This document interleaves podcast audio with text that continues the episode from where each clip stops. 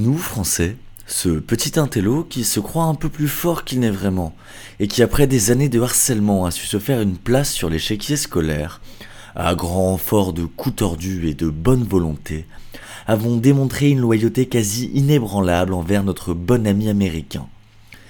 Il faut bien reconnaître qu'il a toujours pris notre parti, même quand ça n'allait pas fort, et que lui et nous avons su lier des liens indéfectibles.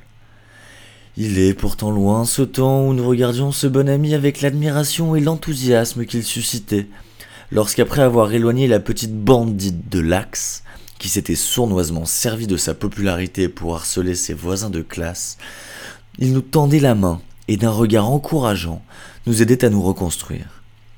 Il serait malhonnête de dire que nous n'avons pas vu le tournant qu'a pris notre ami ces dernières années.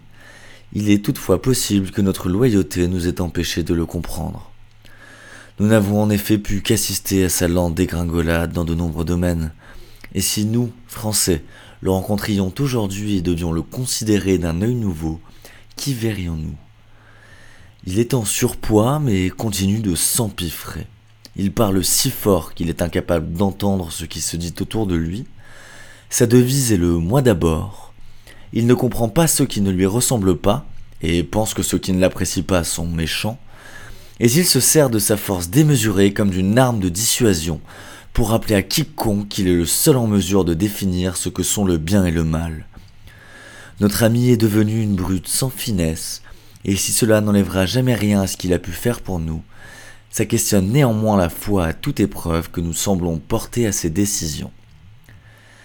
Il est vrai que cela fait des années qu'il est en conflit avec plusieurs de nos camarades, même si parler de conflit semble éloigner tant la réalité manque d'équilibre. Il leur impose des règles, décide de ce à quoi ils jouent et de ceux avec qui ils y jouent, trace les contours des zones qui leur sont accessibles et leur refuse systématiquement de s'asseoir à la grande table du réfectoire.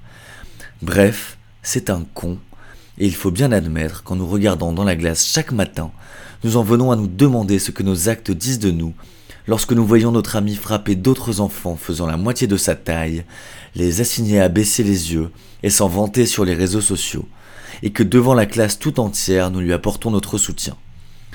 Et ce matin, nous partons à l'école avec une question en tête, et une seule. La loyauté oui, mais à quel prix?